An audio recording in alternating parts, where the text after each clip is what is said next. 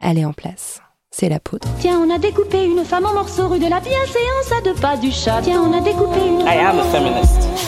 Je vous obsède avec une Je ne me constance suis pas conduit qui d'une appelle façon- quand même je l'admiration. d'une façon conforme à ce qu'on attend d'une jeune fille d'abord et d'une femme ensuite. I'm sorry that I didn't become the world's first black classic pianist. Je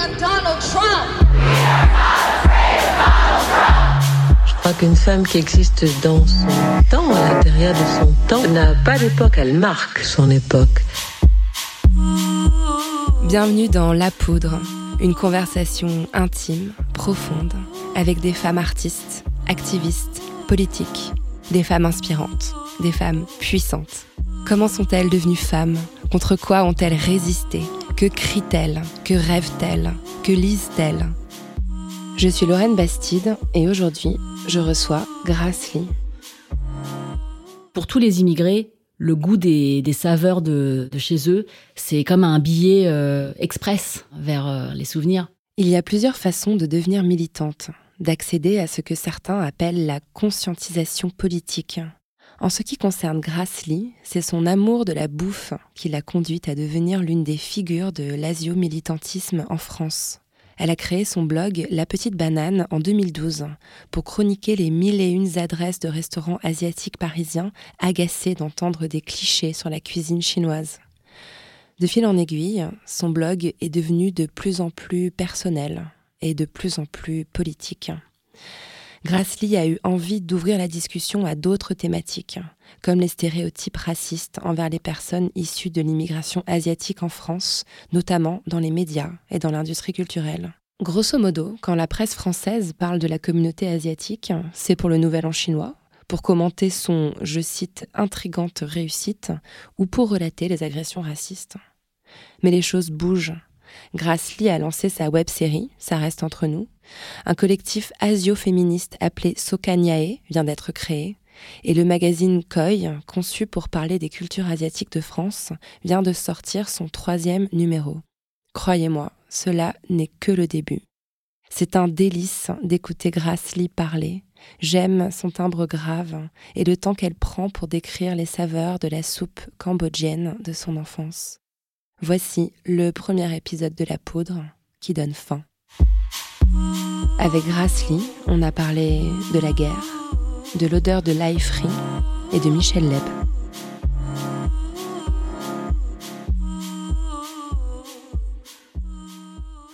Lee, la première fois que j'ai entendu parler de vous, c'est dans un festival qui rassemblait des féministes à Paris, dans le 20e. Vous étiez montée sur scène pour présenter l'un de vos derniers projets, une web série intitulée Ça reste entre nous. Vous y filmez une discussion entre des personnes issues de la communauté asiatique française qui échangent sur la féminité, sur la séduction, sur l'éducation. Le tout autour d'un boboon ou d'une soupe faux qui fait saliver pendant toute la discussion.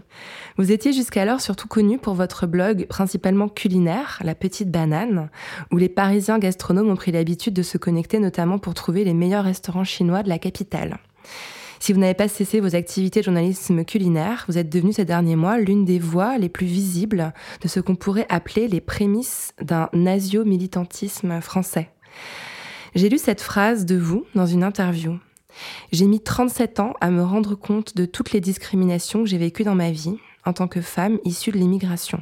Vous appelez ça être réveillée ou être woke pour employer un mot qu'aiment bien les militants et militantes féministes et antiracistes. Ça fait quel effet? Pour vous, grâce, d'être woke Est-ce que votre vie était plus simple avant Ouais, je pense que la, la, question est bien posée. En fait, c'est vraiment comme on dit quand on prend la pilule rouge là et qu'après euh, on, on, voit la matrice. Quoi, c'est euh, t'as l'impression que bah, rien n'est rien n'est perçu. Enfin, c'est c'est ta perception qui change parce que finalement, moi, je suis la même personne. Euh, c'est c'est la perception des choses qui moi change, mais ça, ce regard-là aujourd'hui que je porte par exemple sur mon, sur mon enfance et sur, euh, sur mes parents, sur ce qu'ils ont traversé, il est, il est foncièrement différent maintenant que je, euh, que je suis euh, woke, mais aussi que je suis maman, que, que j'ai fait moi-même un petit, un petit chemin. Je, je perçois tout ça différemment. Mhm. Alors, Grassley, vous avez grandi, je crois, à Paris, Alors, euh, en fait, je suis née à Grenoble. à Grenoble. Ouais. Mm. Ouais. Mes parents euh, habitaient à Grenoble et je suis née à Grenoble et euh, ils tenaient un restaurant chinois. Donc voilà, donc c'est hyper cliché. Le- les, Chinois qui tiennent un restaurant chinois où euh, on sert des nems vietnamiens et des riz cantonais et des samoussas au curry. Et voilà, c'était c'était l'époque où je pensais que que les noix de coco givrées là dans leur coque en plastique, elles elles poussaient dans les congélateurs. Et puis, euh, alors donc on vivait dans un joyeux bordel parce que euh, mes parents, euh, en fait, il y avait beaucoup de passages chez nous parce que mes parents sont chinois du Cambodge, donc ils ont accueilli ch- chez nous donc beaucoup de d'oncles et de tantes, enfin avec qui peut-être je n'avais aucun lien de parenté, qui qui passaient, enfin qui passaient plusieurs mois à la maison et tout ça pour rebondir dans la vie, pour pour trouver une nouvelle direction. Et donc voilà, on était enfin tous entassés dans ce dans cet appartement je sais plus c'était peut-être un un deux pièces ou trois pièces enfin moi j'étais très contente hein, parce que je dois par, exemple je faisais du cododo avec mes parents hein, par obligation parce qu'il n'y avait pas de place et euh, et puis moi je enfin je, je pense que j'ai eu une enfance très heureuse là, là même si tu vois on était euh, on était tous euh, les uns sur les autres et qu'il y avait des gens hyper tristes qui avaient perdu plein de choses enfin qui avaient tout perdu en fait Ouais, on va, on va, Voilà. on va y revenir, mais je voulais que Ouais. vous nous racontiez oui, des souvenirs de cette enfance. Donc, vous avez Ouais. été à Grenoble jusqu'à quel âge à peu Alors jusqu'à l'âge de 6 ans, donc j'ai fait mon CP là-bas. Et puis ensuite, euh, mon père a trouvé un business euh, dans la région parisienne. D'accord. Euh, et du coup, on est venu à Paris pour, pour y vivre. Et je pense que c'est à partir de, de ce moment-là que genre j'ai rencontré des problèmes. Enfin, je veux dire, je pense que quand j'ai pris pleinement, enfin quand j'ai commencé à réaliser que j'étais différente des autres, c'est là où bah voilà, le, le, le- je me sentais moins, moins, moins- peut-être moins heureuse, je sais pas. Mm. Euh, Il y a une rupture entre cette enfance, petite enfance à Grenoble, où vous étiez peut-être insouciante, et l'arrivée à Paris. Ouais, ouais, je pense que bah déjà quand je suis arrivée à Paris, euh, bah, il y avait vachement plus de mixité hein, dans, dans, dans, dans l'école où j'allais. Et puis bah, je me rendais progressivement compte que bah, déjà à la maison on parlait une langue différente. Donc il y avait ce truc de c'est hyper bizarre votre langue. euh, et aussi on mangeait différemment. Et ce truc de bon voilà, c'est bizarre ce que vous mangez. Tu vois. Et, et aussi ce, bah, cette conscience, je pense, de de classe puisque euh, bah, j'avais pas de chambre, on n'avait pas de salon, on n'avait pas de salle à manger. Tous ces mots qu'on apprend euh, dans, dans les livres d'enfants et puis y a pas de ça résonne pas en moi. Et voilà, c'est un peu d'être consci- d'être conscient d'être pauvre en fait, de se dire Ouais. bah nous il y a des matelas partout et puis bon bah il y a des gens qui dorment dessus donc voilà. Et puis il y avait aussi la télé parce que mes parents étaient euh, bah, ils travaillaient beaucoup et bon voilà euh, la télévision c'est une babysitter vraiment commode hein, et vraiment pas chère. Et euh, du coup euh, et on regardait donc tous ces programmes et et on voit bien que bah dans l'écran et dans la vie bah il y a vraiment une rupture. C'est à dire que et, et voilà. Donc ça, ça vient progressivement mais ça vient. Ouais. et je pense que c'est comme ça que j'en suis venue à, et je- à rejeter mes racines, parce que j'avais honte d'être chinoise. Parce que tout ce qui était associé en fait à la Chine était hyper négatif. Dans les années 80, il y avait ce truc de euh, euh, l'ouverture économique de la Chine. Donc c'était le péril jaune. On avait peur. Ouais, Ils allaient nous envahir. bien sûr. Et donc, moi, je connaissais vraiment rien de la Chine. J'avais jamais mis les pieds. Mais il y avait de la Chine en moi. Euh, ça se voyait. Il y avait cette- ce, ce truc qui m'a vachement marqué, c'était... euh, moi, je suis née en 1979. Et ça, c'est l'année qui a marqué la, euh, la politique de l'enfant unique en Chine. C'est-à-dire c'est l'année où ça a été euh, Ça a commencé décidé. à... Ouais, voilà, ça a commencé en 79. Évidemment, la politique de l'enfant unique, c'est vraiment un coup abominable aux droits des femmes. Ouais, c'est terrible. Et puis c'est quelque chose qui a été aussi très médiatisé. Enfin, quelque chose, même, je crois que petite fille, je savais qu'en Chine, on a le droit de faire qu'un enfant. Enfin, Exactement. Tout à fait. Voilà. Mm. Et donc, du coup, j'entendais ces histoires de, de ces petites filles qui, qui étaient abandonnées Ouais. et peut-être même assassinées. Savez, comme des petits chats qu'on met dans un sac plastique Ouais. quand ils sont en, en trop dans une portée et que du coup, ils se réveillaient jamais. Ouais. Et il y avait aussi, bien sûr, des, des stérilisations forcées de femmes dont on soupçonnait qu'elles avaient euh, enfreint la loi. Enfin bon, c'était c'était terrible. Ouais. Et donc, euh, moi, j'avais jamais mis les pieds en Chine, évidemment. Et puis, euh, mais euh, et puis j'étais née en France. Mais je sais pas pourquoi ma mère me disait ça, mais elle me disait, tu sais, quand ton père, quand, t'es né, ton père, bah, il a fait un peu la gueule parce que tu vois, il espérait un garçon. Mm. Parce que bon, à l'époque, il n'y avait pas d'échographie, donc il avait espéré un peu jusqu'au bout, mon père. Puis quand il a vu ma tête, enfin, il a vu ma, ma zézette, comme on dit, bah, il, a- il était pas content. Bon, euh, Et puis après, il a eu une fille, une deuxième fille. J'ai une sœur. Donc la rebelote, quoi. Heureusement, il a eu un garçon en troisième. Donc euh, bon, euh, quand même, l'honneur est sauf, tu vois. Mais Enfin bon, elle- ma mère, elle m'a raconté ça affectueusement. Mon, mon père nous, enfin, il, il nous adore. Enfin, je veux dire, c'est pas du tout, euh, voilà. Mais je me suis quand même dit à un moment que si j'étais née en Chine, bah peut-être que moi et ma sœur, on n'aurait pas été retenus au casting, tu vois. Et peut-être que c'est pour ça que je, faisais, je redoublais d'efforts pour être hyper sage, hyper poli, hyper souriante. J'avais ce petit carré, euh, aucun cheveu ne rebiquait, quoi. Parce que peut-être que je voulais que, que les grandes personnes, elles se félicitent euh, de m'avoir gardée, enfin, Mhm. tu vois. Ouais. Ouais. Donc voilà, en fait, le, le- ouais, et, et du coup, ce, ce, ce, ce- truc du regard des autres, ça a commencé là. L'importance du regard des autres sur moi et, et que j'avais j'avais de valeur que si les autres me validaient, ça, ça commençait là. Bien sûr. Vos parents sont, sont chinois, vous venez de nous l'expliquer, mais ils vivaient au Cambodge. Oui. Ils faisaient partie d'une minorité chinoise installée à Phnom Penh depuis plusieurs générations. Et ils ont fui la dictature khmer en 1969, un régime euh, totalitaire, je pense que c'est bien de le rappeler, qui a fait entre 1 et 3 millions de morts dans les années 70. Ça a quel impact sur une enfance de se savoir issue de cette histoire-là? Euh, bah ouais, c'est c'est bah je le je le porte encore jusqu'aujourd'hui. Enfin, je pense que c'est hyper. euh, Bah déjà que quand quand j'étais petite, euh, on n'en parlait pas parce que mes parents. euh, euh, ils avaient tout fait pour fuir ce truc-là, et c'était pas pour que nous on, on vive dedans. Il y avait cette, euh, voilà, donc on n'en parlait pas du tout. Bah alors eux, ils en parlaient les adultes, hein. Euh, ils en parlaient entre eux parce que bon, on- on- il y avait tellement peu d'intimité dans notre chez nous que j'entendais les choses. J'entendais ces discussions d'adultes euh, avec des mots que je comprenais pas.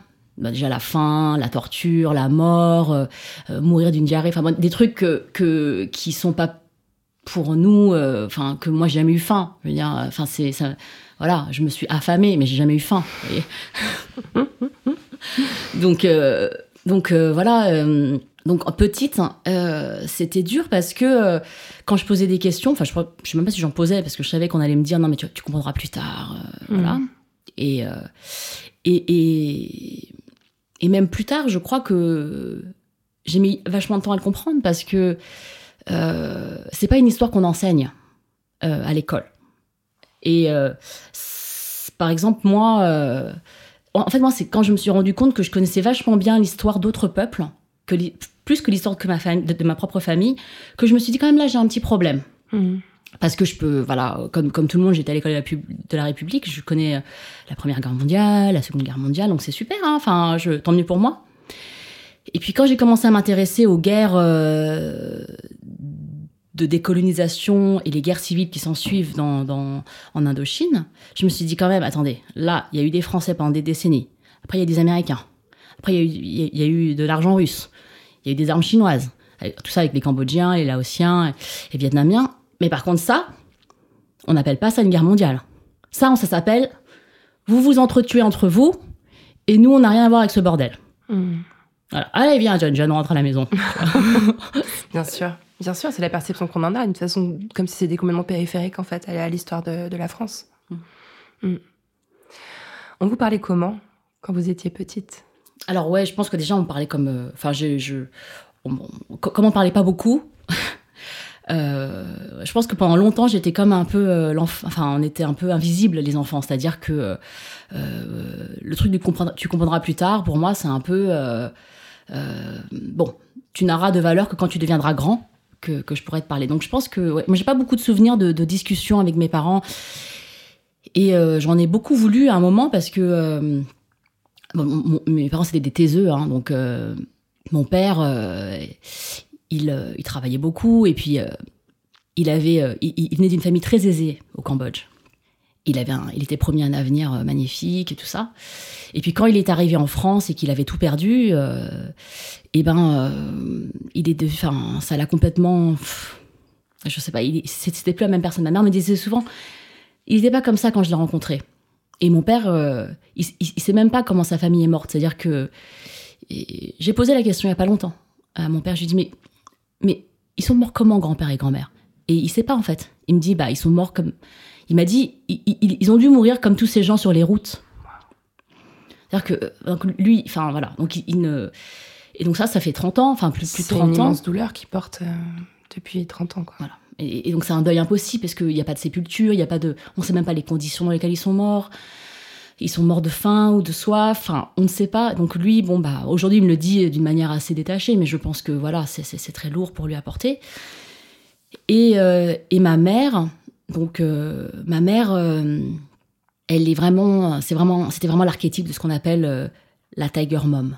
Voilà, c'est la mère tigre, la mère qui a été complètement galvanisée par l'exil et qui euh, est dans la totale abnégation. C'est-à-dire que elle, est résignée à être une généra- génération sacrifiée.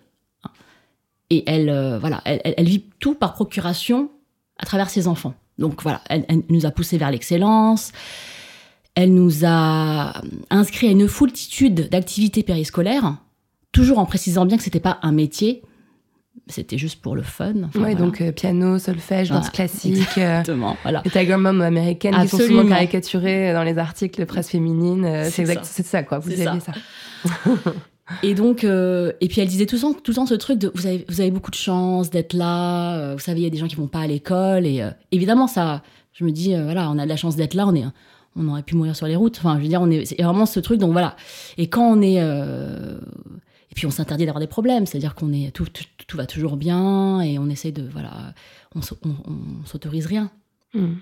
Mm. C'était quel genre de, de femme, euh, votre maman, à part euh, cette, euh, cet aspect sur votre éducation? Je, j'ai l'impression- je crois que vous l'avez perdue assez récemment, en fait. Oui, ça fait quelques années qu'elle nous a quittés et euh, bah moi je, je, je, crois que c'était une figure hyper féministe.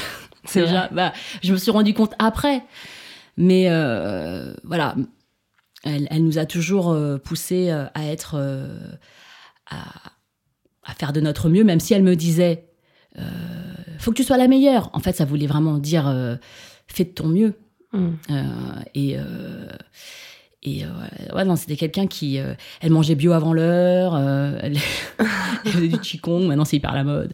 Quand, moi, je la, quand je la voyais manger ses graines de, de, de, de pollen, ou je sais pas, ma mère, elle adorait ça, les trucs. Euh, les, le- vous savez, le- les, les graines rouges, là, les chinoises. Ah, les euh, graines de chia alors, Ah non, de goji. les goji, les de goji, voilà. Maintenant, quand je, ma mère, elle, elle, elle, exulterait si elle voyait que ça, ça coûte. euh, 9,90€ rue des Martyrs Non, dans les magasins ça. bio, mais tellement, je connais par Mais cœur. mange ça, c'est bien pour la santé oculaire. Moi, j'en avais dans toutes mes soupes. Moi, les, de goji, C'est censé être hyper bien pour, euh, pour, les, euh, pour les yeux. euh, voilà, enfin bon, elle était. euh, ouais, c'était super.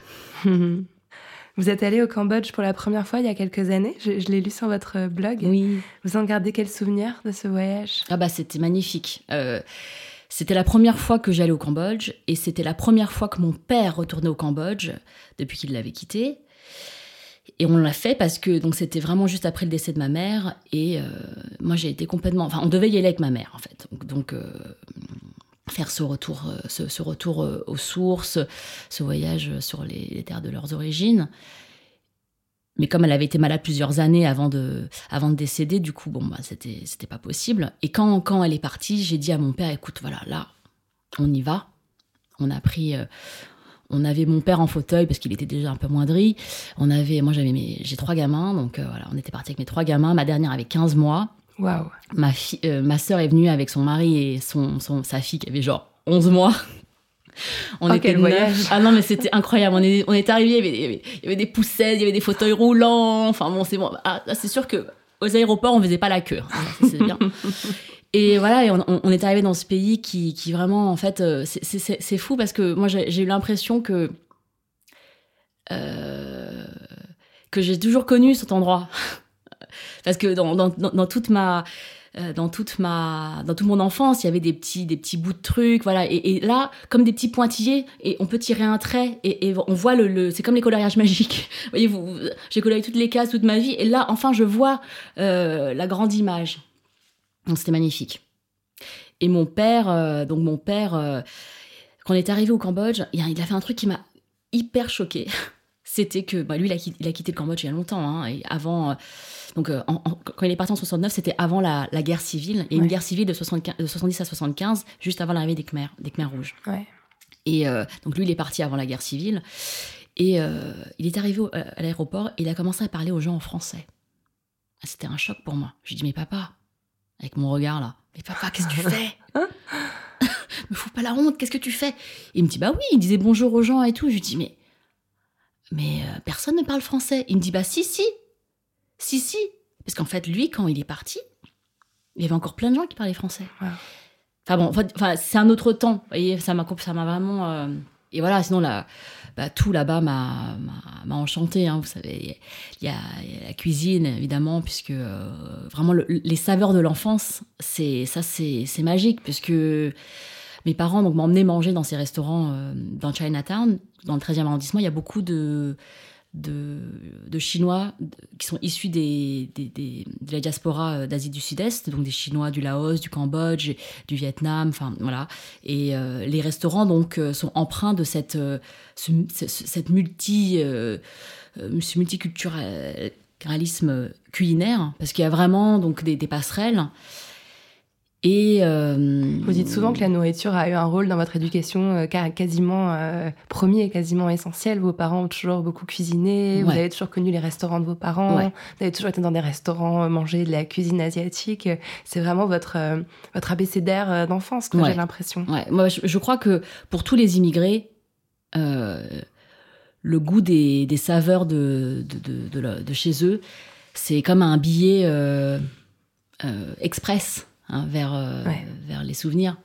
Les Et odeurs. voilà, euh, il n'y a rien de mieux que de manger, enfin, de, que, que, que c'est vraiment quelque chose de très, très palpable. Et, euh, et donc ma mère, m'en- voilà, ils m'emmenaient vraiment manger dans ces restaurants où eux, ils, ils y retrouvaient le goût de leur enfance et ça leur permettait de, voilà, de, de, de voyager, de revenir sur ces terres qui, qui pouvaient plus, enfin, où ils pouvaient plus aller. Donc, euh, et, Il y a euh, un plat en particulier qui vous rappelle votre, votre enfance? Ah bah alors complètement. C'est euh, la soupe de Phnom Penh. En fait, c'est une soupe euh, qui est qui est vraiment qui, donc, en plus qui porte le nom donc la capitale du Cambodge et qui euh, est vraiment le, le- c'est vraiment la soupe qu'on mange au petit déj.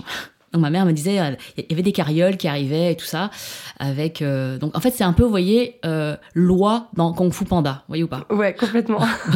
donc c'est ça. C'est la carriole qui vient avec l'eau qui, qui bout et tout. Et donc vous commandez votre, votre soupe de nouilles. Ils trempent le, le- le- les, les nouilles dans l'eau, genre euh, bouillante, mais une minute quoi. Ça ressort, pop pop pop, ils mettent les trucs au-dessus, pam pam pam, et vous mangez.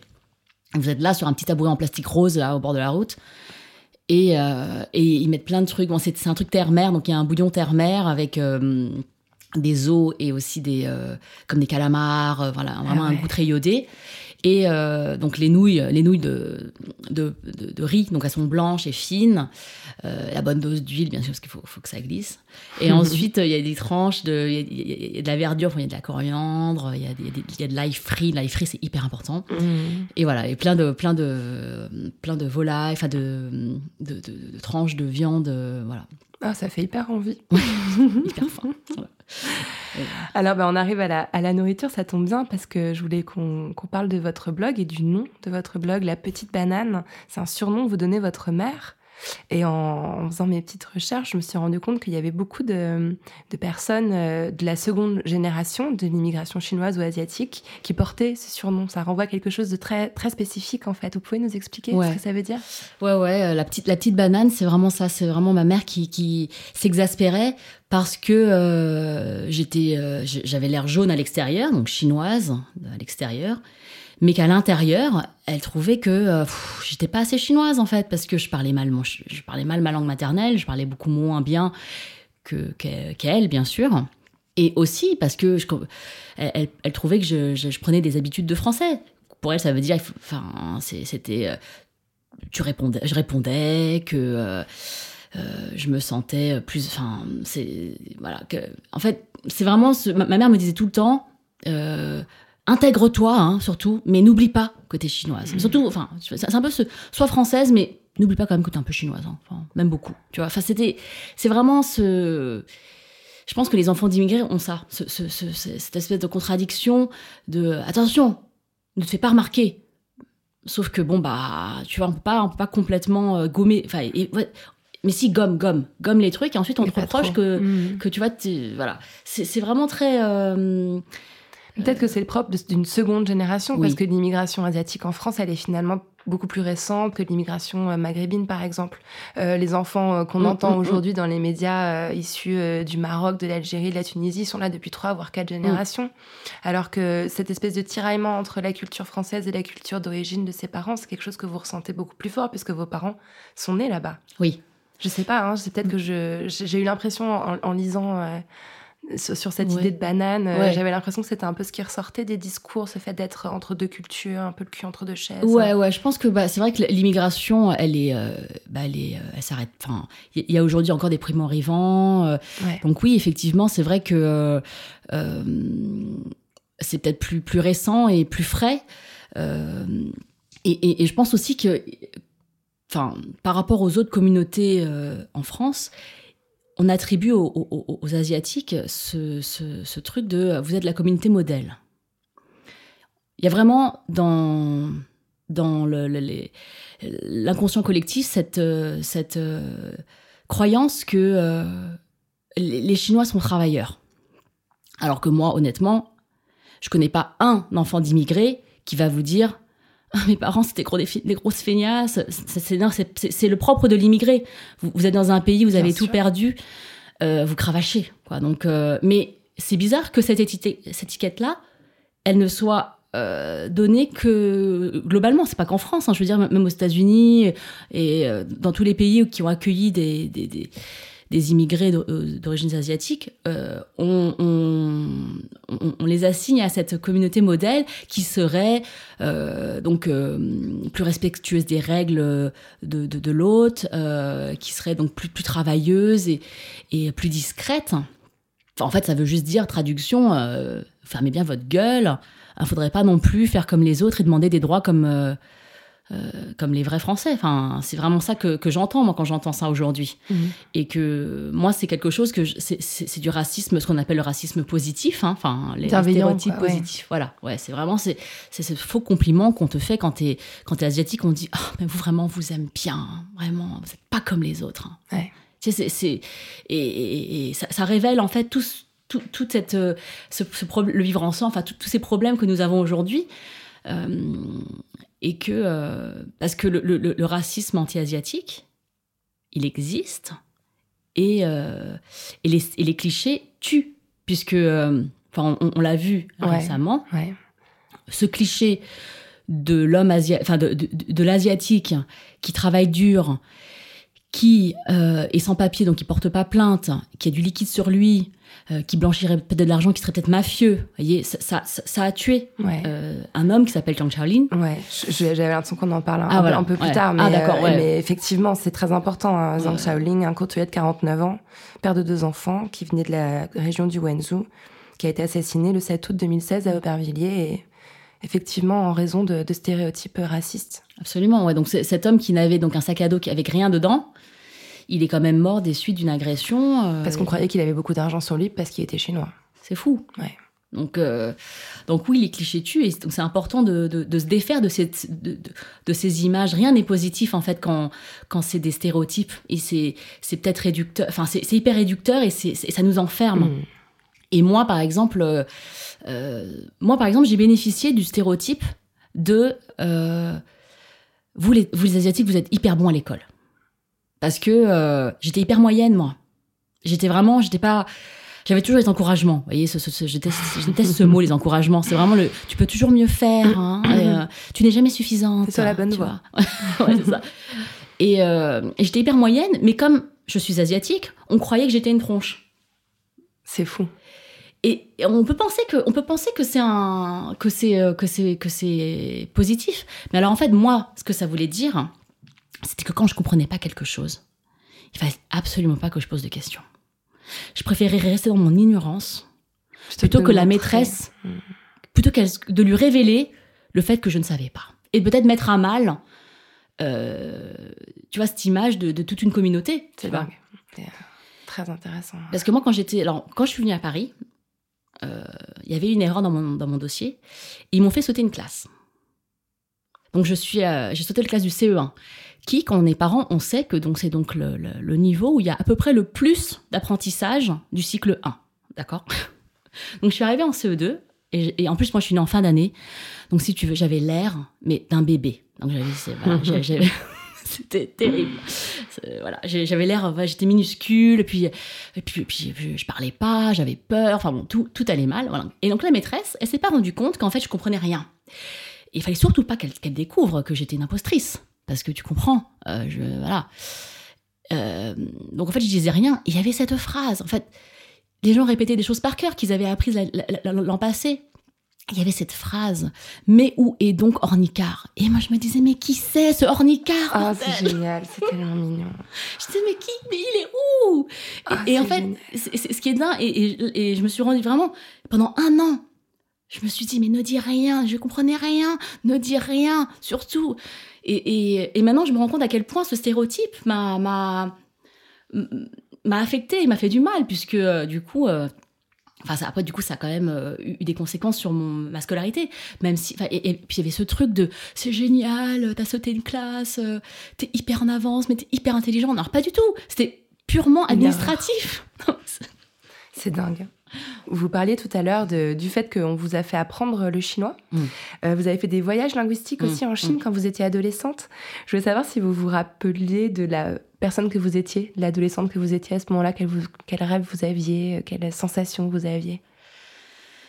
Euh, le- bah alors moi, je, ouais, le, le cours de chinois euh, du dimanche, j'allais tous les dimanches au cours de chinois. Euh, et euh, bon, je détestais ça. hein, voilà.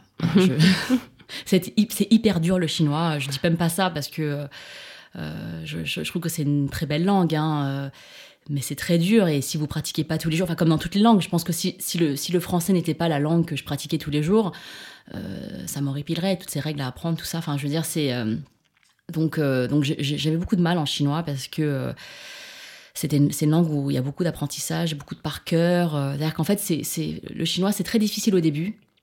Et ensuite, après, vous pouvez kiffer. Enfin, c'est très, très paradoxal. Euh, par exemple, l'anglais, c'est une langue qui, est, qui fait. Qui, qui dit. Enfin, on croit que c'est facile. Elle est accessible, disons. Voilà, c'est-à-dire Mhm. que voilà, vous. Mais en fait, c'est une, une langue très difficile ensuite euh, à, à masteriser. Enfin, Ouais. voilà. Donc euh, c'est vraiment différent. Le, le chinois, c'est le contraire, c'est que au début, il faut tout réapprendre et tout ça. Mais ensuite, une fois que vous, vous- connaissez vos, euh, je crois qu'il il- il faut connaître euh, euh, une- quelques centaines de caractères pour vraiment pouvoir euh, euh, s'exprimer. Moi, j'en suis jamais arrivée là. ça, ça hein. fait beaucoup quand même. Ouais, ouais, de- Mm. 200 ou 300. Enfin, c'est vraiment une base mi- minimale. Mais moi, je suis jamais arrivée là. Et ensuite, ma mère, nous- donc, elle nous envoyait euh, euh, dans des voyages linguistiques. Donc, ça, c'est ma- donc, ma mère, elle a vraiment ce truc de quand on fait quelque chose, euh, c'est pas uniquement pour le plaisir. hein. Il faut absolument quand on voyage, il faut aussi qu'il y ait une fonction à voyage. Et la fonction, c'était que ça nous, euh, ça nous, qu'on en revienne bilingue. Voilà. et donc, euh, je suis partie donc euh, plusieurs, plusieurs fois euh, à Taïwan, par exemple, qui était vraiment euh, qui faisait des colonies de vacances en fait pour les enfants de la diaspora pour qu'on puisse euh, pour qu'on puisse donc être fiers de nos origines qu'on puisse euh, avoir des copains qui étaient aussi comme nous des, asiatiques mais dans- d'autres pays aux États-Unis au Canada voilà en Angleterre. Et et c'était super. Vraiment c'était c'était incroyable parce que je me suis rendu compte quand je suis arrivée dans ce dans, dans cet endroit qu'il y avait des gens qui vivaient exactement les mêmes choses que moi. Le, le- voilà les mêmes, euh, le, même sens, la même sensation d'être l'autre, mais complètement ailleurs. C'est-à-dire qu'ils étaient aux États-Unis et ils vivaient la même chose. Et je, je- je le retrouve d'ailleurs dans, dans beaucoup de, de, de- travaux d'auteurs euh, asiatiques, américains, où on retrouve voilà, cette, cette, cette, euh, cette- ce travail sur. euh, on est toujours le cul entre deux chaises et puis on Ouais. nous a. Voilà, euh, donc ça. Ça, euh, vous a, ça vous a fait du bien, ça vous a donné la sensation d'appartenir à une communauté, quoi. Ouais, ouais, ouais. Mm. Mais, mais en tout cas, en, en tant qu'adolescente, moi, euh, j'étais hyper complexée. hein, donc, euh, j'étais hyper complexée. Je ressemblais pas euh, euh, au- euh, je ressemblais pas au, comment dire, euh, à la fille euh, qui, pour moi, était, euh, tenait le premier rôle des, des- des trucs que je regardais. Vous voyez, c'était c'était vraiment.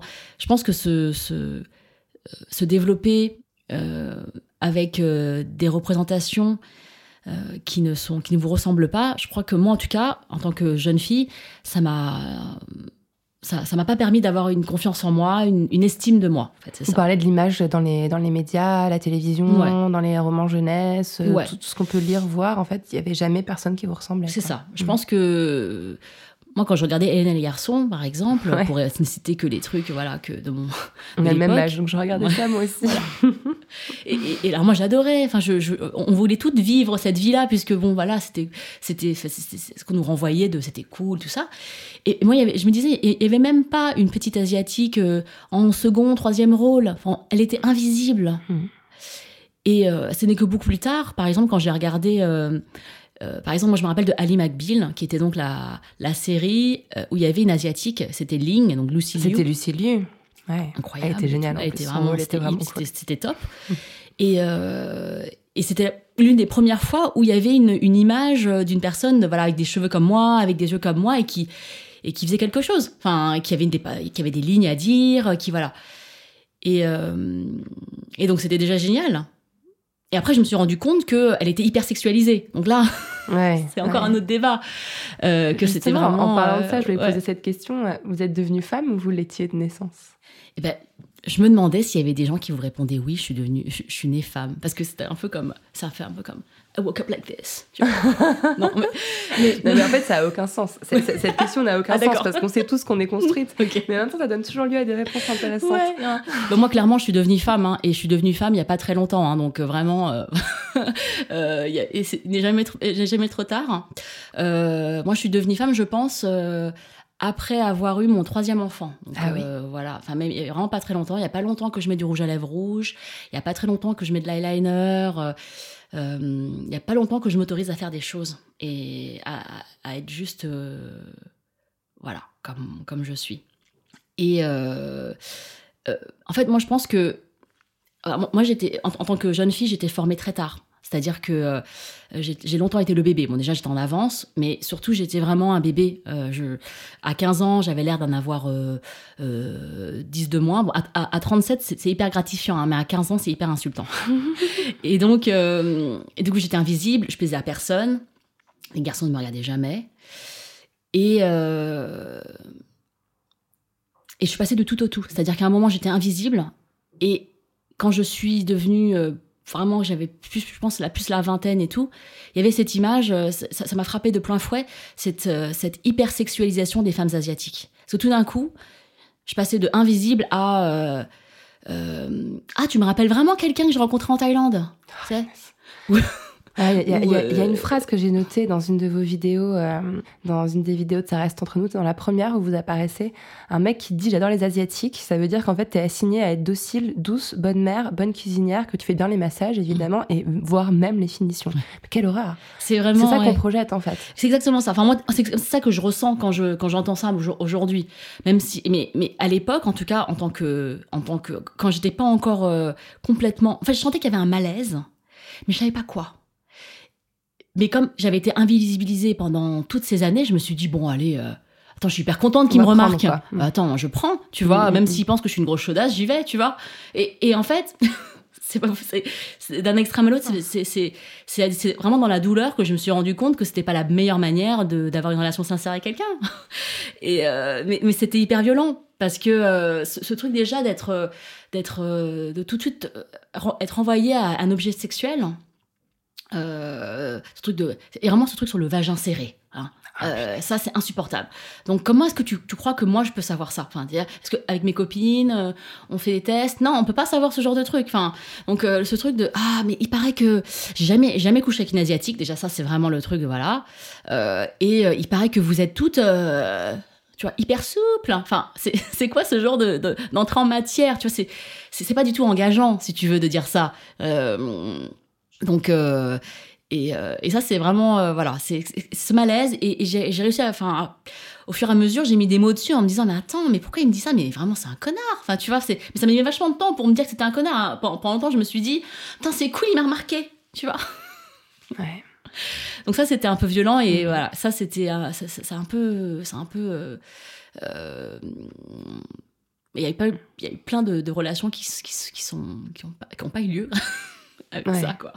Et à l'époque, quand vous aviez 20 ans, vous étiez faite pour devenir avocate. Vous avez fait Ouais. votre droit, c'est Ben ça? ouais, j'avais fait le droit parce que c'était. ben moi, j'avais fait euh, mes études pour faire plaisir à mes parents, hein, parce qu'il avaient- fallait, fallait, fallait, fallait bien qu'elle justifie, euh, ma mère justifie tous les sacrifices qu'elle avait fait, donc je voulais vraiment aller jusqu'au bout de ça. Donc j'ai fait 5 ans de droit, je passais mon barreau, j'ai j'ai rempli ma part du contrat, hein, voilà. Et après, j'ai dit à ma mère, bon voilà, maintenant. euh, Enfin, je me suis vraiment sentie comme si, tu vois, j'avais, voilà, j'avais, euh, j'avais, voilà, j'ai fait mon, j'ai fait mon job. Mm. Et du coup, euh, je me suis. Ça a pris du temps, mais je me suis posé la question de savoir qu'est-ce que je voulais vraiment faire dans la vie. Et, euh, et euh, moi, ce que j'ai toujours aimé, mais depuis petite, c'était l'émotion des mots. J'avais toujours rêvé d'écrire. Même si ma mère, pour ma mère, écrire, c'était vraiment pas un métier pour nous, hein, tu vois. Enfin, c'était un truc de rêve, de les rêves. on peut pas, peut pas avoir de rêve, tu comprends. Enfin.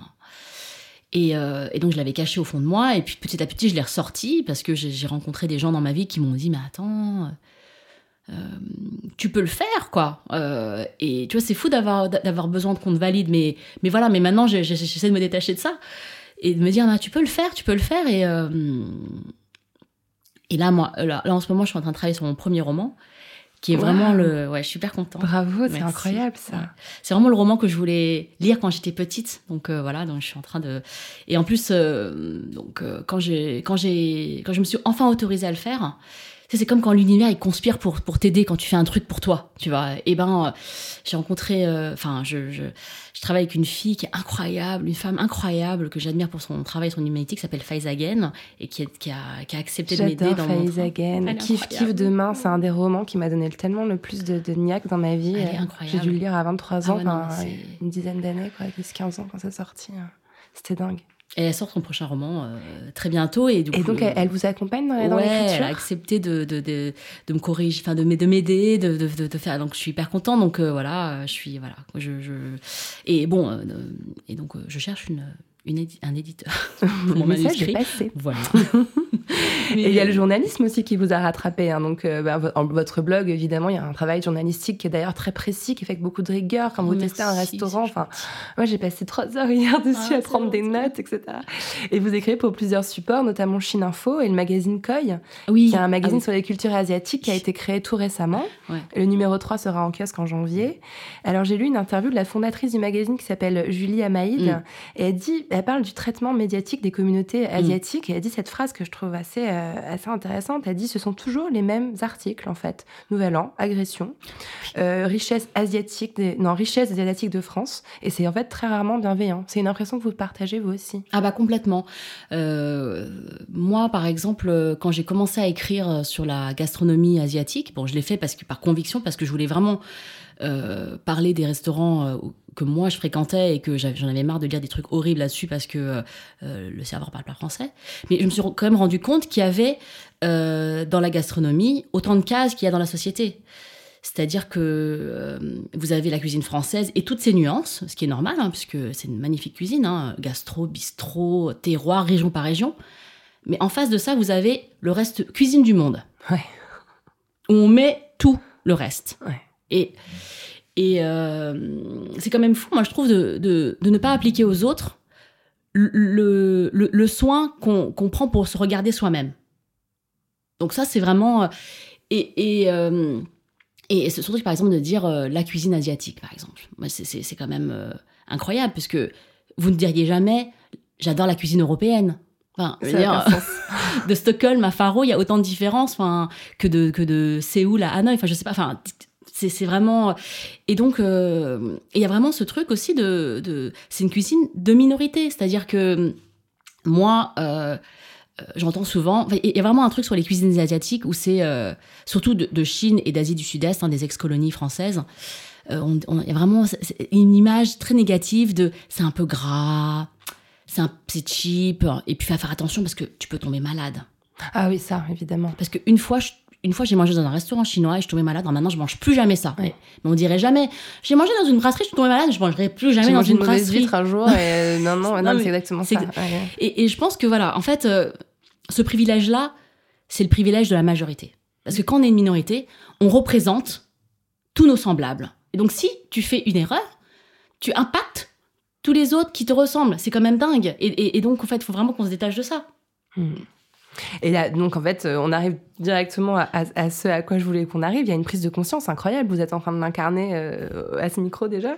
Et puis il y a un collectif asio-féministe qui a été créé récemment qui s'appelle Sokinyae, euh, qui se situe dans la lignée du collectif afroféministe. Moi aussi, j'ai vu qu'il y avait Mm. une espèce de- d'adoubement. Euh, voilà, c'est une ligne qui est quand même euh, assez radicale politiquement, qui est non mixte. Euh, Est-ce que vous vous en réjouissez? Ah ouais, mais complètement. Moi, toutes les initiatives de, femmes qui font des trucs, moi, je trouve ça incroyable.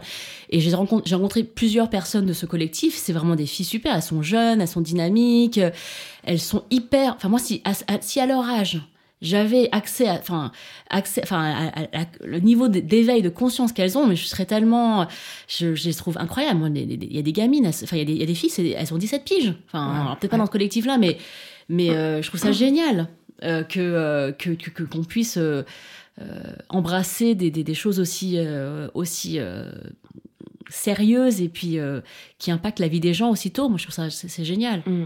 Les questions qu'elle soulève, elles sont assez connectées à, à ce que dont, enfin, tout à l'heure vous parliez sur l'exotisation des femmes asiatiques, ce genre de, de, de stéréotypes que vous pourrez vous prendre dans la figure régulièrement. C'est ça, c'est ça donc qu'elle qu'elle questionne principalement? Ouais, il y, a y une question très décoloniale parce que cette, euh, cette exotisation, cette fétichisation des femmes asiatiques, en tout cas, elle, elle, elle prend sa source euh, dans l'histoire coloniale.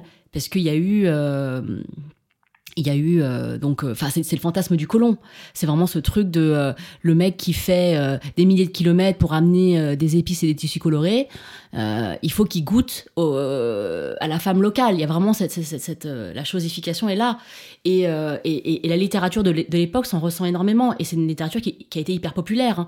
il y a eu Madame Madame Madame Chrysanthème Ouais. de Pierre Loti. Puis il y a eu Madame Butterfly qui a été portée à l'opéra par Puccini qui est vraiment l'histoire de cette femme. Enfin c'est comme un, un, un soldat bon hein, qui vient et qui se marie avec une femme pour le plaisir. Et puis qu'en fait la femme se suicide parce que genre euh, enfin pour enfin elle comprend pas donc euh, c'est en plus en plus on est un peu teubé dans le truc quoi donc euh, pff, euh, et il y a eu Miss Saigon et il y a y a un autre livre qui parle de Suzy Wong et qui a donc qui a inspiré cette marque de produits asiatiques qui s'appelle Suzy One que vous pouvez trouver- dans votre supermarché Oui, bien sûr. en fait, quand vous achetez votre sauce soja Suzy One la prochaine fois, pensez que ce nom, c'est une prostituée hongkongaise qui a été sauvée par, par, par son chevalier blanc. Et, et- et tout ça, on perpétue. Ils sont encore là. On est en 2017 et c'est- toujours là. Et c'est. Voilà. C'est parfois dur à comprendre quand on discute sur les représentations de Oui. genre. euh, Enfin, que les gens comprennent qu'un un roman qui a pu marcher dans les années 60, il est encore tellement ancré dans les esprits. C'est- difficile de, de le faire entendre. Ah bah oui, non, mais et puis, euh, puis euh, euh, et- moi, moi, je le vois aussi au niveau de l'humour, parce qu'il y a beaucoup de choses que, que voilà, on- on- par exemple, moi, moi j'ai jamais euh, trouvé l'accent asiatique de Michel Lèvre drôle, j'ai jamais aimé Super Chinois d'Éric Judor, euh, mais Kev Adams qui, qui, qui fait sa yellow face, je trouve pas ça drôle. En fait, quand, quand il rit de nous et qu'il rit pas avec nous, en fait, je comprends pas pourquoi. Enfin, tu vois. Et puis les gens nous disent, oh, on peut plus rire de rien. C'était quand même mieux au temps béni des colonies. Hein. Hein, on pouvait, euh, on pouvait rire des indigènes sans, sans risquer la colère de Twitter. Mais euh, tu vois, enfin, je veux dire, aux gens qui veulent faire de la provocation, euh, bah, aller dénoncer des injustices, euh, dénoncer le système. Mais si c'est pour enfoncer des portes grandes ouvertes et euh, surfer sur les clichés et les raccourcis, enfin, tu vois, Hmm. euh, pense pas que c'est un c'est pas de la provocation c'est juste de l'opportunisme et il y a aussi avec les asiatiques ce truc qu'on appelle le racisme ordinaire tu sais que le racisme ordinaire c'est vraiment ce truc euh, c'est le racisme qui passe bien le, tu sais mais il passe bien pour qui en fait? Parce que en fait il, passe bien pour celui qui le dit tu dis quelque chose en fait t'es pas responsable mais celui qui le reçoit il est jamais ordinaire ce racisme il peut jamais être indolore donc, euh, tu vois, il y a- ce truc qui me, que je trouve dingue, c'est quand on dit en français, c'est du chinois pour moi. C'est pour dire, euh, oh, j'y comprends rien, vraiment, c'est. Et, et, et, euh, et je me dis, mais en fait, si tu comprends rien à l'anglais, tu dirais jamais, oh, c'est de l'anglais pour moi, tu vois. Enfin, c'est. En fait, le, le truc chinois, c'est euh, c'est vraiment, euh, c'est vraiment le ching chang chong. C'est, oh, oh, quand tu parles, on dirait ching chang chong. Moi, ça m'a vraiment. euh, ça m'a toujours. euh, c'est, et, et Ça je- entretient cette idée que c'est quelque chose qui est complètement inaccessible, trop compliqué, Ah trop ouais. exotique, Ouais, trop, ouais. euh, Et trop puis- éloigné de nous, en Puis il y a fait. aussi un truc de c'est une langue de barbare, on va pas s'abaisser à, à- à l'apprendre. Et, et aujourd'hui, quand je vais au Franprix, je, je vois encore ces petits gâteaux chinois là. Tu sais que les, gâteaux chinois du Franprix, ils sont pas du tout chinois. Ils sont alsaciens. Et le mec qui a importé les vi- viennoiseries s'est dit Oh, c'est trop compliqué ce nom, on va dire que c'est chinois, comme ça au moins tout le monde comprendra. C'est quand même fou. Et, euh, alors, donc il y a vraiment ça, il y a, y a le racisme ordinaire et ce qu'on appelle aussi par exemple l'appropriation culturelle. Moi, quand je vois des gens avec des tatouages de sigles chinois, je me dis mais tu vois, c'est quand même dingue que toi quand tu te tatoues un truc, peut-être tu comprends même pas euh, quelque chose, mais bon c'est hyper cool hein, sur toi. Et quand moi je dis, je parle ma langue maternelle, on me dit ah c'est trop bizarre. hein. Et je me dis mais attends, c'est à dire que pour sur toi c'est classe et sur moi euh, c'est crasse. Enfin, je veux dire, en fait, c'est là l'appropriation culturelle. Il y a un pourquoi est-ce que c'est pas euh, et pourquoi, c'est pas jugé de la même manière quand, quand c'est sur l'un ou sur l'autre, tu vois? Donc ça, c'est des vrais soucis. Moi, moi, quand j'étais petite, la maîtresse a dit à ma mère il faut arrêter de lui parler chinois, madame, parce qu'en en fait, elle va pas s'intégrer. Ma mère, vous, imaginez bien qu'elle s'est empressée d'appliquer les conseils de la maîtresse. Hein mais il faut se dire que la diplomate américaine euh, qui parlait euh, anglais à sa fille, on lui a jamais dit ah non mais ça sera trop un handicap pour vous dans sa vie quoi. Non, encore que le chinois aujourd'hui, euh, c'est euh, ça va mieux avec le chinois. Oui, il y a Parce aussi que, le euh, truc. euh, ah bah, apprendre le chinois, au moins, dans sa vie, il réussira. Il Ah bah, aller voilà. travailler en Chine. C'est là qu'il y a tout l'argent. Il y a aussi encore. Il y, a- ça, ouais, l'ouverture économique, derrière. ouais. Mm. Il y a vraiment le, le- je crois que le- le- la langue chinoise maintenant euh, dans, dans les écoles, c'est un peu l'allemand de l'époque. Tu sais, l'allemand, c'était Ouais, la langue que tu prenais pour euh, Mm. t'éloigner un peu de la mixité sociale. Ouais, complètement. Et, euh, et mais bon, mais le- mais ça s'arrête. Il y a quand même des limites parce que quand c'est un bus de chinois qui arrive au Galeries Lafayette, tu sens quand même l'agacement général de tous les vendeurs, hein, tu vois. Ouais. Et genre, ils disent, oh là là là, ils sont trop relous, ils lèvent les, les yeux au ciel et tout. Ils ont beau faire chauffer la carte bleue, hein, tu sens quand même que, euh, tu vois, euh, euh, alors que, enfin, tu vois, les Français en voyage, excuse-moi, mais ils sont pas exempts de choix culturels. Non, mais- Mais alors, en, en tout cas, ce que vous décrivez, on, on le comprend. Puis vous avez évoqué aussi euh, les, les- les- les récentes polémiques euh, qu'il y a eu autour des sketchs de Kev Adams, etc. Mm, mm, mm. Euh, on sent qu'il y a vraiment une prise de conscience. Et suite à la mort de Zhang Shaolin, dont vous avez parlé tout à l'heure, il y a eu un certain nombre de manifestations. C'était Oui. assez nouveau. C'était vraiment une première en France. Cette mobilisation. Ouais. Il y a eu aussi des, des clips hein, avec, des, avec des célébrités Ouais. issues de la communauté asiatique qui ont pris la parole. Et moi, j'ai découvert quelque chose qui m'a en fait terrifiée. Euh, en allant un petit peu diguer sur Internet, en allant lire surtout les commentaires qui sont souvent assez parlants, qu'en gros, le réveil de la communauté chinoise contre l'asiaphobie avait été récupéré par le Front National. Qu'on érige l'immigration asiatique en, étranger modèle, c'est un peu ce que vous nous expliquez Mm. tout à l'heure, et, et surtout qu'on essaye de, voilà, quand on, on dit par exemple quand ils font une manif, ils cassent pas les vitrines, Ouais, ce genre de ouais. choses, et, qu'on- et aussi qu'on cherche à, à montrer que ce racisme émanerait en particulier euh, de populations noires ou maghrébines. Euh, c'est quand même assez problématique ce qui se passe autour de, de ça. Enfin, Ouais, ouais, moi je trouve ça, je trouve ça vraiment euh, fou que quand on demande un progrès social, euh, il n'y a jamais aucun progrès social qui s'est fait en demandant poliment. Voyez, c'est-à-dire que tiens, t'as vachement de privilèges. Et si on partageait Oh bah oui, pourquoi je le gardais pour moi? Non, mais tu vois, c'est-à-dire que à un moment, t'es obligé de descendre dans la rue et de demander ce que tu, ce que, ce que, ce que, ce qui est tien. Puisque là, euh, c'est des, vraiment des, des trucs basiques de, de, de sécurité dans la rue, de voilà, et de traitement aussi policier, puisque euh, euh, il y a beaucoup d'asiatiques qui ne portent pas plainte portent parce pas que ouais. parce qu'il n'y a pas de il n'y a pas de communication possible euh, et qu'on leur dit non là ça on peut rien faire donc on prend pas la plainte quoi. Euh, euh, donc euh, et, et, euh, donc oui effectivement moi je trouve que ce, ce, ce truc ce truc de la minorité modèle on nous a dit ah mais oui c'est vrai que même vous quand, quand vous faites des manifs vous sortez le, dra- le- le drapeau français Mais c'est Florian Philippot qui l'a dit, ah qui a fait un tweet absolument abominable pour dire euh, bravo, au moins quand les Chinois font une manif, c'est pas comme les Arabes. Enfin, ça m'a glacé de voir ça. De toute façon, le- ce truc de la minorité modèle, c'est fait pour instrumentaliser les gens et pour les monter les uns contre les autres. Exactement. Voilà, c'est juste pour dire vous vous êtes des bons immigrés, vous vous êtes des mauvais immigrés. Regardez, mais mais mais dès que et, et même moi j'ai entendu dire ah mais vous devriez pas vous plaindre hein, parce que euh, faut pas faire comme les autres. C'est vraiment c'est vraiment terrible. C'est-à-dire que même quand on demande quelque chose qui, qui pour des personnes qui ont souffert dans leur chair, on nous renvoie cette image de non mais euh, Pas vous quand même. ouais pas vous, vous devriez rester rester rester invisible comme c'est mieux pour nous. Ouais. Alors, je voulais quand même préciser contre cette idée euh, que, que le racisme anti-asiatique émanait surtout de communautés noires ou maghrébines, que en 2012, Le directeur de la, ré- de la rédaction du Point, Franz-Olivier Gisbert, a Mm. été condamné à 1500 euros d'amende pour diffamation envers les immigrants chinois pour un article sur l'intrigante réussite Mm. de la communauté chinoise en France et particulièrement un encadré. C'était les cinq commandements de, de l'entrepreneur chinois. Tu travailleras 80 heures par semaine, tu dormiras dans ta boutique ou ton restaurant, tu ne rémunéreras pas tes employés car ce sont les membres de ta famille, tu ne cotiseras pas et donc ne toucheras pas d'aide et tu ne paieras pas d'impôts. Donc, il a été condamné pour ça. Et voilà, il n'est pas issu de la communauté noire ou maghrébine. Je trouvais ça assez important Non, non, mais de le rappeler. ouais, c'est hyper important parce que ce, ce racisme, ça, ça, on appellera peut-être ça encore un racisme ordinaire. Ouais, C'est-à-dire qu'il une est, blague, il a dit. Voilà, bah c'est sur ton humour, hein, parce que bon, tu vois, on comprend pas son humour, mais euh, non, mais c'est vraiment bien que l'association des jeunes chinois de France qui a Ouais. donc euh, fait cette démarche euh, auprès des tribunaux l'ait fait et et, euh, et gagné et, et- et c'est c'est vraiment c'était la première décision et ça ça ça, ça fera jurisprudence. Enfin, je pense que ça fait déjà C'était en jurisprudence. 2012. Ouais. Ouais, ouais, c'est important. Euh, J'ai vu aussi qu'il y avait une, une série euh, américaine qui s'appelle Fresh Off the Boat qui va arriver bientôt en France sur Netflix Ah, qui s'appelle. Bienvenue chez les Wang. Et sa créatrice, Eddie Wang, a dit Il a fallu 200 pilotes de séries avec des noirs américains dans des rôles principaux pour que cela devienne normal de voir un noir dans une série.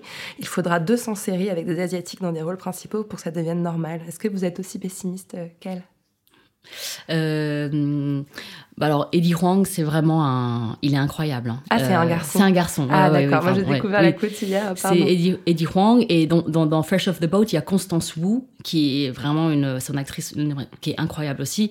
Et euh, non, moi je pense que euh, je pense qu'une fois que ça commence. euh, oh, moi, pour moi, c'est comme quand il y a un barrage qui retient des eaux euh, pendant très très longtemps, et une fois que le barrage s'ouvre, les eaux deviennent incontrôlables. Et ben moi, c'est ça que je ressens aujourd'hui, c'est-à-dire que euh, moi, j'ai plein de choses en moi là qui sont un peu, euh, je- je- je- il y a une colère, il y a une indignation, mais il y a aussi vachement d'énergie et vachement de d'envie.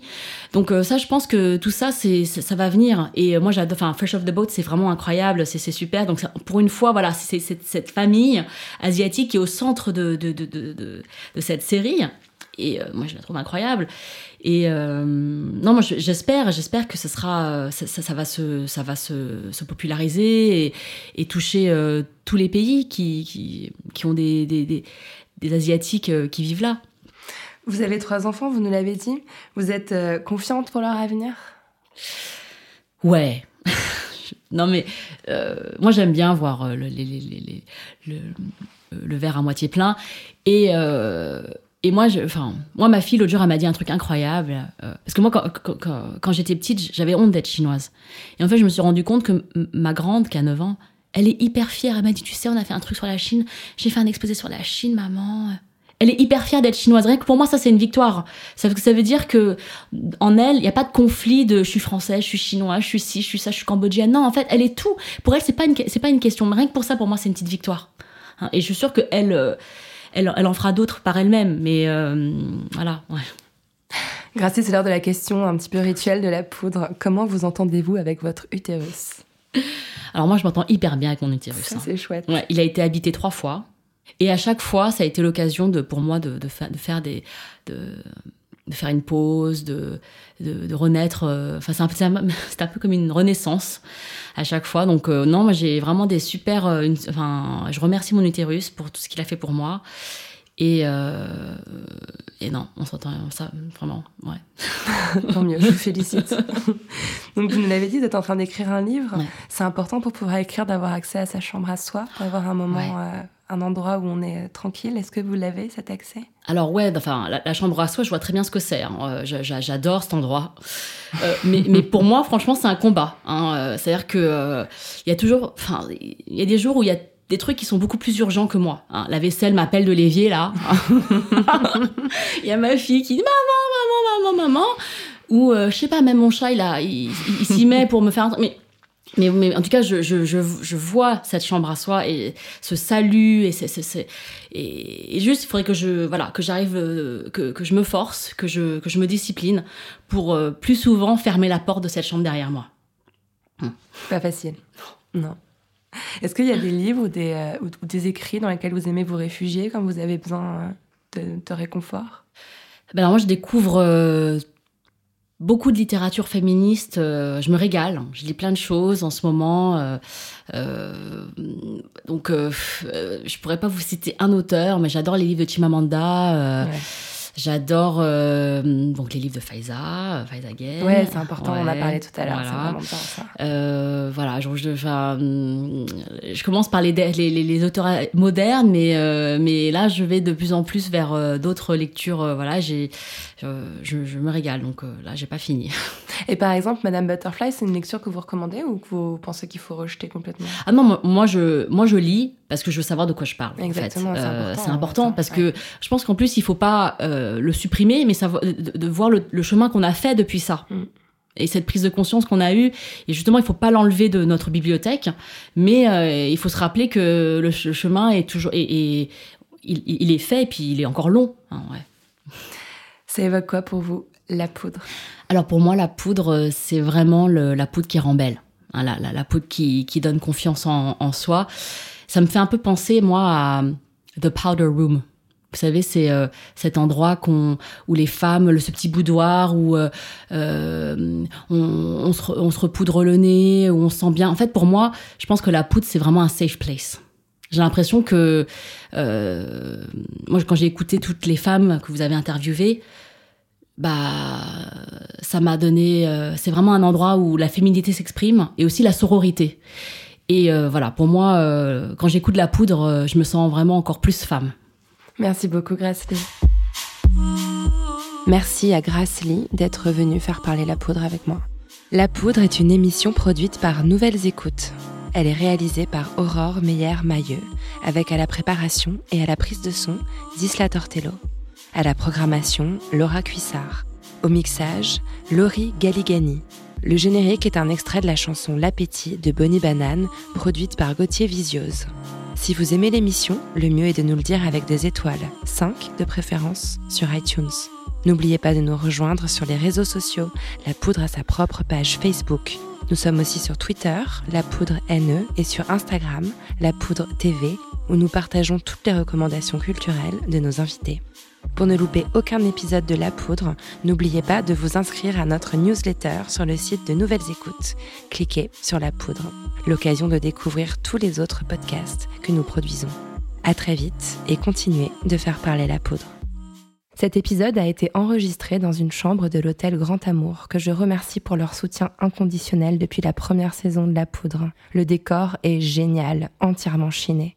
Ma chambre préférée, c'est la 604, celle qui est sous les toits, avec un portrait de Vivienne Westwood, flamboyante et nue, sous l'objectif de Jürgen Teller. Si vous réservez une chambre à l'hôtel Grand Amour, rue de la Fidélité à Paris, avec le code La Poudre, vous bénéficierez d'une réduction de 10% sur le prix de votre chambre. Ne nous remerciez pas.